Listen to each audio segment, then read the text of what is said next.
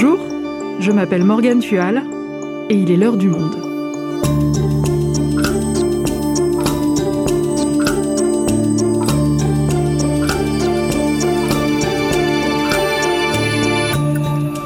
Aujourd'hui, comment des entreprises, des collectivités locales, des hôpitaux se retrouvent paralysés par de simples logiciels qui leur réclament une rançon?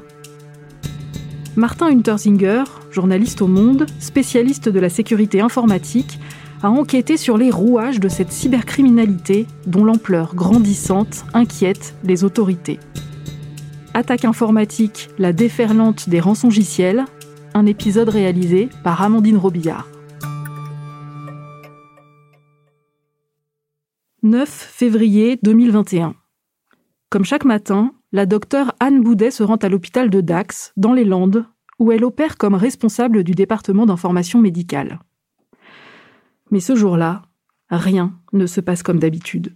Quand euh, les services arrivent pour travailler le mardi matin, eh bien, euh, tout est arrêté. Il n'y a plus de téléphone. L'hôpital est coupé du monde. Euh, plus de mails. On peut plus allumer le moindre ordinateur. Donc, on n'a plus rien du tout. On est devant son bureau et on n'a plus rien du tout. L'hôpital est victime d'un rançongiciel.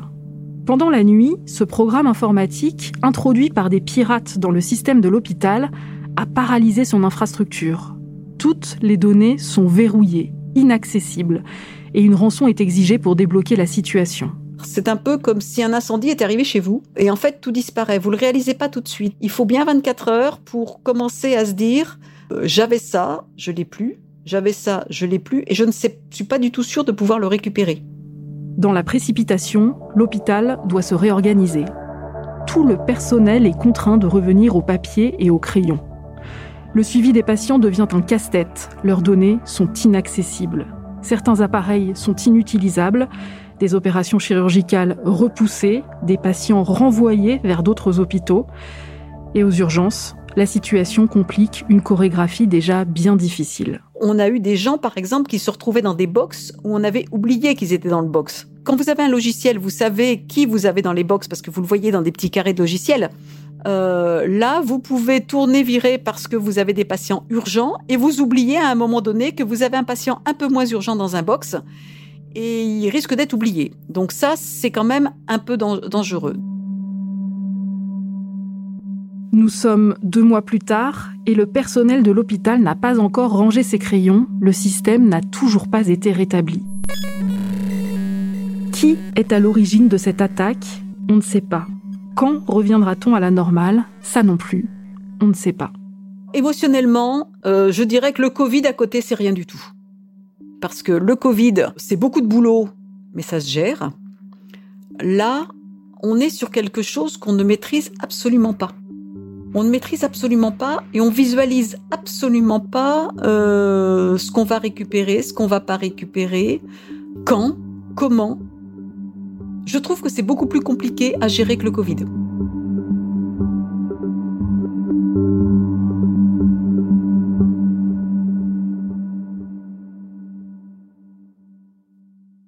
Martin, déjà, pour bien comprendre, est-ce que tu peux nous expliquer c'est quoi un rançongiciel? Comment ça marche?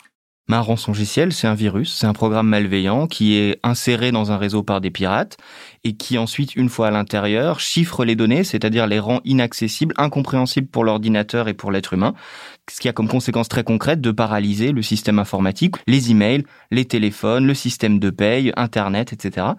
Et bien sûr, accompagne cette infection d'une demande de rançon. Si la victime paye la rançon, le pirate lui fournit le moyen de récupérer tout ou partie de ses données. Et les dégâts peuvent donc être très sérieux, on l'a vu avec l'hôpital de Dax.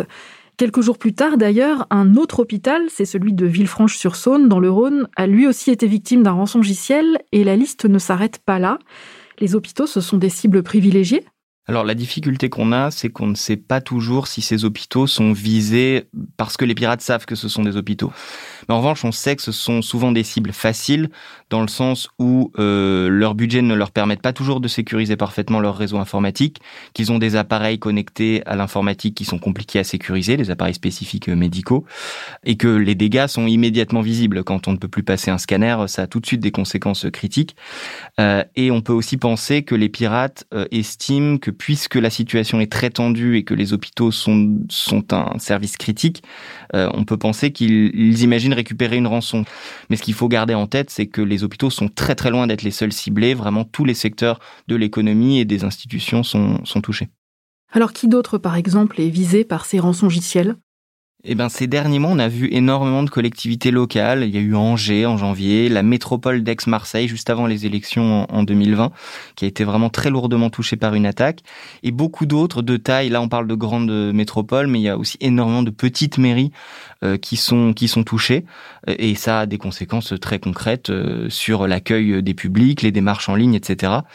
Euh, mais il y les victimes sont aussi et surtout en fait des entreprises, celles que les pirates estiment avoir beaucoup d'argent pour payer les rançons. Quel genre d'entreprise, par exemple? Absolument tous les types d'entreprises, qu'elles soient petites, moyennes ou grandes. Il y en a des très célèbres, M6 a été touché, Fleury Michon a été touché, euh, ou inconnu. Il y a des tas d'attaques dont on n'entend jamais parler, et euh, ça a des effets vraiment très très importants, voire dévastateurs. Euh, on parle par exemple de Fleury Michon qui a une, qui, a forcément des usines. Ah bah, dans ces usines, les machines s'arrêtent et ça coûte énormément d'argent.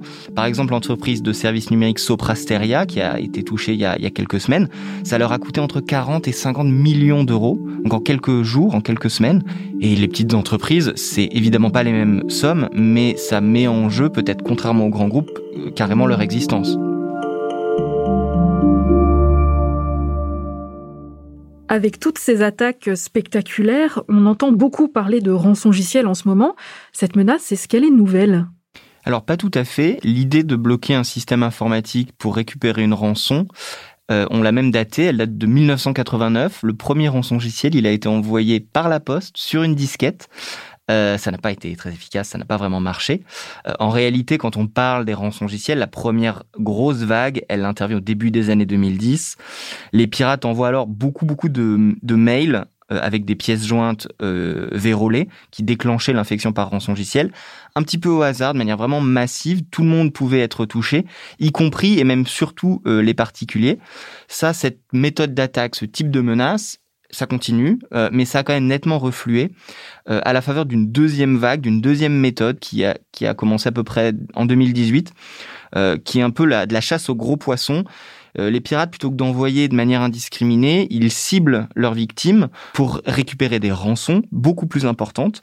On parle de rançons là de, de 1 million, 2 millions, voire 10, 15, 20 millions de, de rançons selon l'entreprise. C'est beaucoup plus rentable économiquement en réalité. Il vaut mieux récupérer une fois 1 million que 10 fois 500 euros. Et est-ce qu'on a une idée de l'ampleur que ça a? Est-ce que c'est un phénomène qui est en pleine explosion? Alors c'est difficile euh, parce qu'on a très peu de données précises. Euh, ce qui est certain, c'est que comme ça touche euh, davantage de grosses structures avec des dégâts plus importants, c'est beaucoup plus visible. On a quand même quelques indicateurs, par exemple l'Agence nationale de sécurité des systèmes d'information, qui est un peu le, le, le cyber-pompier de l'État. Il a été appelé 192 fois en 2020. c'est une intervention tous les deux jours. C'est trois fois plus qu'en 2019.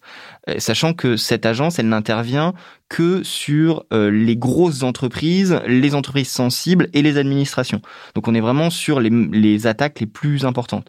Et ça, c'est vraiment que la partie émergée de l'iceberg parce qu'il y a beaucoup d'attaques qui ne sont pas déclarées, qui sont réglées un peu sous le manteau sans nécessairement s'accompagner d'une plainte. Et euh, pour un peu euh, dire à quel point ça inquiète les autorités, la DGSI, donc le service de renseignement intérieur, a estimé au printemps dernier, donc il y, a, un an à peu près, que les rançongiciels constituaient la menace informatique la plus sérieuse euh, pour les entreprises et les institutions.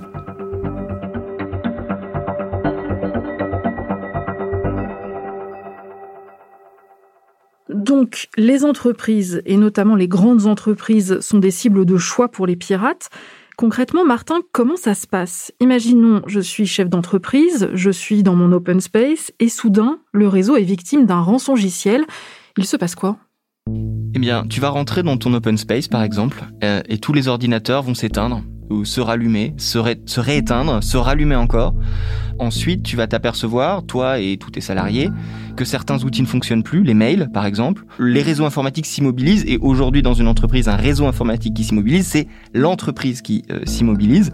Donc il commence à y avoir probablement un mouvement de panique. À partir d'un certain point, toi chef d'entreprise, euh, tu vas te dire à tes salariés rentrez chez vous. Euh, ensuite, il y a souvent une phase de euh, tu penses à un sabotage interne. Tu te dis c'est pas possible. Quelqu'un qui fait autant de dégâts, il doit connaître le réseau, il doit avoir quelque chose à, de personnel dans cette histoire. C'est jamais ça. Ça, ça n'est jamais arrivé. Il y a des gens qui pleurent, il y a des gens qui paniquent. Enfin, c'est vraiment très très compliqué.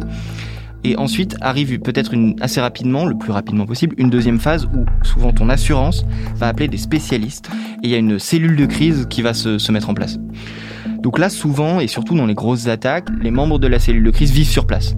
Ils dorment parfois dans l'entreprise, et euh, ce que m'ont pas mal dit euh, des gens qui interviennent dans ces contextes-là, c'est vraiment qu'il y a une, on une dévotion, un investissement énorme des salariés, parce que d'un seul coup, c'est la survie de l'entreprise qui est en jeu. Il y a des emplois, c'est leurs collègues, c'est leur famille. Donc d'un seul coup, il y a un investissement vraiment très fort, très très important qui se met en place. Et alors concrètement, cette cellule de crise, que fait-elle face à ce rançongiciel? C'est quoi la solution? Alors il n'y a pas de solution euh, facile, c'est pas juste quelques lignes de code et hop les pirates euh, disparaissent. Euh, ce qu'il faut d'abord faire, c'est établir ce qui marche ou pas, parce que les pirates, quand bien même ils ont infiltré le réseau, ils n'ont pas forcément infiltré tout le réseau, donc ils n'ont pas forcément mis le rançongiciel partout. Il peut y avoir des choses qui marchent et il faut les isoler, il faut faire en sorte qu'elles continuent de marcher. Euh, il faut aussi identifier ce qu'il faut faire redémarrer en priorité.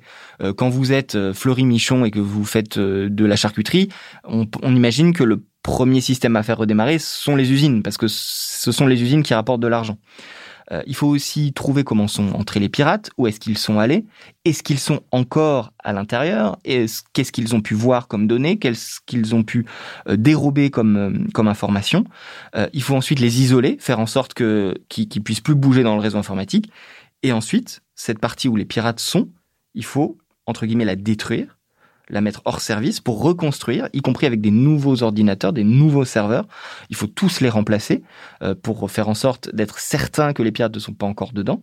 Ça prend des, des, pas des jours, des semaines et même parfois des mois pour que tout soit dans un semblant de normalité, mais souvent l'attaque a été tellement importante que la normalité, l'entreprise ne la retrouve jamais. Et alors, la demande de rançon dans tout ça, à quel moment elle apparaît? Alors, c'est pas ou du moins ce n'est plus vraiment le cliché du message affiché en grosses lettres rouges sur tous les écrans avec une tête de mort qui dit payez sinon euh, votre réseau informatique sera détruit. Souvent c'est un simple, un bête fichier texte .txt sans fioriture. Euh, parfois il est pas difficile à trouver, mais on, le trouve pas tout de suite. Il est déposé à des endroits où les pirates pensent que euh, les experts vont le trouver. Parfois, c'est un peu entre guillemets caché, ou du moins un endroit où on n'aurait pas tendance à le chercher. Ce message, en fait, finalement assez basique. Il dit bonjour, nous sommes des pirates, on est dans votre système. Euh, vous avez, euh, vous avez merdé en termes de sécurité on est rentré, on a vu toutes vos données, on a vu toutes vos informations. Voici une adresse en Bitcoin. Euh, donnez-nous de l'argent ou plus souvent, allez sur ce site. Ensuite, on va vous parler pour vous dire comment euh, déverrouiller vos, vos ordinateurs.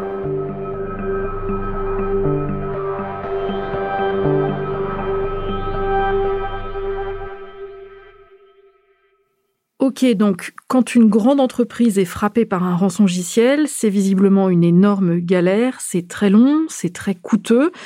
Est-ce que pour éviter tout ça, certaines victimes préfèrent payer la rançon? Oui, tout à fait. Euh, les experts estiment qu'une victime sur cinq sort le porte-monnaie. Euh, le record qu'on a public, en tout cas, c'est une victime, on connaît pas l'identité, qui a payé 28 euh, millions d'euros. Mais c'est assez difficile en réalité de savoir exactement qui paye et combien parce que les victimes ne parlent pas ou très très peu. pour notre enquête, ça a été très très difficile de les, de les faire témoigner. Être victime d'une attaque informatique, c'est honteux, on n'a pas envie d'en parler. on pense que ça va donner une mauvaise image auprès des clients. Et ce dont je me suis aperçu euh, depuis quelques mois, c'est que quand les entreprises communiquent sur une, sur un attaque en rançongiciel, souvent, elles mentent. C'est-à-dire qu'on a des communiqués de presse qui disent deux jours après, trois jours après, tout est sous contrôle, tout est revenu à la normale, les systèmes sont redémarrés. Ce qui n'est, dans le cas des attaques les plus sérieuses, jamais le cas. Donc évidemment, si elles payent la rançon, euh, elles vont pas le crier sur tous les toits. Nous, on dissuade fortement de payer la rançon. Alimenter cet écosystème, c'est vraiment une très mauvaise idée et ça ne fait que propager ce type d'attaque. Et ça ne, résout pas forcément le problème puisque une fois que vous récupérez le code parce que vous avez payé la rançon qui vous permet de rétablir votre système informatique, euh, il ne va pas marcher à 100% des cas. Donc euh, c'est de toute façon une mauvaise idée. L'homme qu'on vient d'entendre, c'est François Deruty, sous-directeur opération de l'ANSI, l'agence chargée de la cybersécurité de l'État. Donc même si on paye, ça ne règle pas forcément le problème ben non, parce qu'en fait, euh, quand on paye, les pirates envoient ensuite un programme à faire tourner sur toutes les machines qui ont été infectées. C'est très laborieux, c'est souvent buggé, il est mal conçu ce programme. C'est pas toujours compatible avec euh, tous les différents types de machines informatiques, de systèmes informatiques qui sont présents dans une entreprise. Donc parfois, ça ne marche pas ou c'est très long. Euh, et dans tous les cas, même si on paye, même si on récupère ce programme, même si on récupère certaines données, il faut quand même reconstruire le système informatique parce que si les pirates ont réussi à rentrer une fois, alors ils peuvent revenir. Alors justement, Martin, ces pirates, qui sont-ils? Alors il y a un cliché auquel il faut vraiment tordre le cou, c'est le pirate informatique qui envoie son rançongiciel depuis le garage de ses parents ou sa chambre d'adolescent. C'est plus du tout comme ça que ça marche, c'est un écosystème extrêmement complexe. Euh, quand j'ai travaillé, j'ai dû faire une feuille à 3 euh, remplie de notes et d'annotations, de liens, etc. Tellement c'était complexe. Ce sont des groupes très interconnectés, qui se connaissent très bien, qui travaillent ensemble depuis très longtemps, qui sont euh, de, jusqu'à 10, 15 personnes, qui sont de haut niveau technique, qui font ça depuis des années. Donc on n'est pas du tout sur des petits pirates amateurs. On est vraiment sur une professionnalisation de la, de la cybercriminalité en matière de rançon logiciel. Est-ce que parmi toutes ces personnes, il y a un profil type qui se dégage? Alors c'est difficile parce qu'on a très peu d'informations, mais en recoupant tout un tas d'éléments, on peut dire qu'en gros, ils ont au moins la trentaine, parce ça fait une dizaine d'années au moins qu'ils sont dans la cybercriminalité. Ce sont des, des gens qui ont une très bonne expérience en informatique, qui sont très compétents. Euh, il y a tout un faisceau d'indices aussi qui nous montre qu'une grande partie de ces acteurs sont situés en Europe de l'Est, en Europe de l'Est russophone. Euh, il y a des bouts de code de ces rançongiciels en russe. Les forums où toutes les interactions entre ces groupes euh, se passent sont dans leur écrasante majorité russophone. Les horaires qu'on peut déduire du code informatique des rançongiciels correspondent aux fuseaux horaires de ces pays-là. Il y a des rançongiciels aussi qui sont codés très souvent pour épargner ces territoires. Mais bon, il y a toujours évidemment des exceptions, pas seulement dans ces zones-là. On a vu un Québécois de 33 ans qui a été arrêté en janvier. Tout récemment en mars, un Sud-Coréen de 20 ans. Donc le portrait robot, il a forcément des exceptions. Là, on parle d'individus ou d'organisations cybercriminelles, mais est-ce que parfois ces rançongiciels sont envoyés par des États? Alors c'est excessivement rare, mais on a des exemples d'États qui utilisent des faux rançongiciels, donc des programmes malveillants qui ont tout l'air euh, d'être des rançongiciels mais qui n'en sont pas. Euh, c'est le cas par exemple de NotPetya, euh, c'est le nom d'un programme qui a été lancé vraisemblablement par la Russie en 2017 et dont le but était purement et simplement de saboter les systèmes informatiques sur lesquels il était, il apparaissait. il était impossible mathématiquement de récupérer les données qui étaient chiffrées, donc c'était vraiment un faux rançongiciel. Dans le reste de l'actualité, c'est une nouvelle cyberattaque d'ampleur mondiale qui s'est produite aujourd'hui. Des grandes entreprises et des services publics ont été touchés dans plusieurs pays. En France, le groupe Saint-Gobain a fait état d'une tentative de piratage informatique à grande échelle, mais a indiqué que le problème était en cours de résolution. Et puis, il y a quand même une exception, c'est la Corée du Nord. On a des cas de pirates affiliés à la Corée du Nord qui déploient des rançongiciels pour récupérer de l'argent, y compris en France. Donc l'argent, en clair, c'est vraiment la première motivation des, pirates, j'ai l'impression. Euh, est-ce qu'il y en a d'autres? Alors, certains se parent un peu d'éthique. On fait ça pour aider les entreprises à combler leurs failles de sécurité. Euh, d'autres disent, nous, on n'attaque pas les hôpitaux. Bon, le, problème, c'est que l'écosystème est tellement interconnecté, du coup, c'est difficile à vérifier et à affirmer.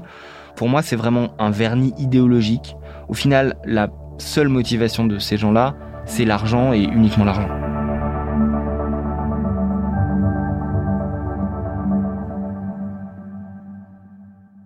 Ok, donc on a des attaques de plus en plus graves qui mettent des entreprises ou des hôpitaux à genoux, menées par des cybercriminels sans foi ni loi. Et les autorités dans tout ça, comment est-ce qu'elles luttent contre ce phénomène? Alors c'est très difficile hein, d'enquêter sur ces, sur ces réseaux, de remonter aux responsables pour tout un tas de raisons. Ils camouflent leurs traces, ils opèrent depuis l'étranger, depuis des pays qui sont pas forcément très collaboratifs. Et puis surtout, les autorités ont été un peu prises de vitesse. C'est un phénomène, on l'a dit tout à l'heure, qui a muté très rapidement. Ça fait deux ans, deux ans et demi que des grands groupes sont paralysés par des attaques. Avant ça, ça n'existait pas. Et en fait, deux ans et demi, c'est quand même très très court à l'échelle de la police et de la justice. Euh, une enquête, ça prend des mois, voire des années. Donc c'est entre guillemets normal que les autorités n'aient pas encore, à l'heure où on se parle, réussi à, à contrecarrer cette menace.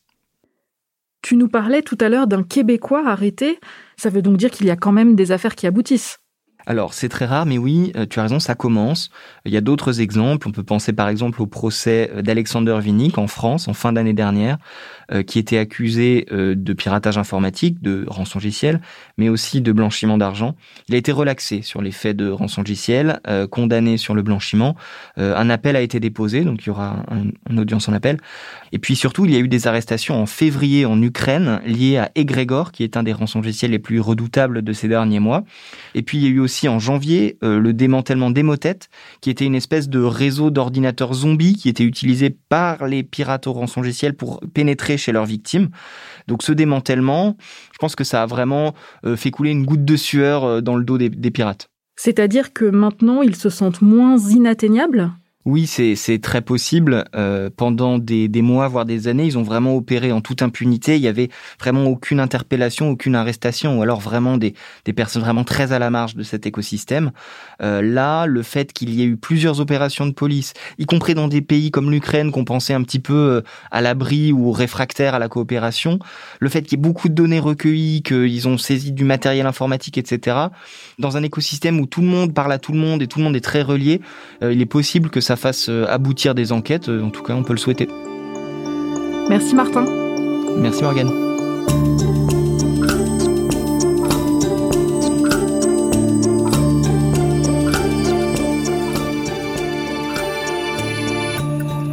Si vous souhaitez en savoir plus sur le sujet, vous pouvez retrouver l'enquête réalisée par Martin Unterzinger, mais aussi Florian Reynaud, Antoine Delaunay et Pierre Trouvé dans la rubrique Rançongiciel du monde.fr. C'est la fin de L'heure du monde, le podcast quotidien d'actualité proposé par le journal Le Monde et Spotify. Pour ne rater aucun épisode, vous pouvez vous abonner gratuitement sur Spotify ou nous retrouver chaque jour sur le site et l'application lemonde.fr. Si vous avez des remarques, suggestions, critiques, n'hésitez pas à nous envoyer un email l'heure du monde@lemonde.fr. L'heure du monde est publiée tous les matins du lundi au vendredi. On se retrouve donc très vite. À bientôt.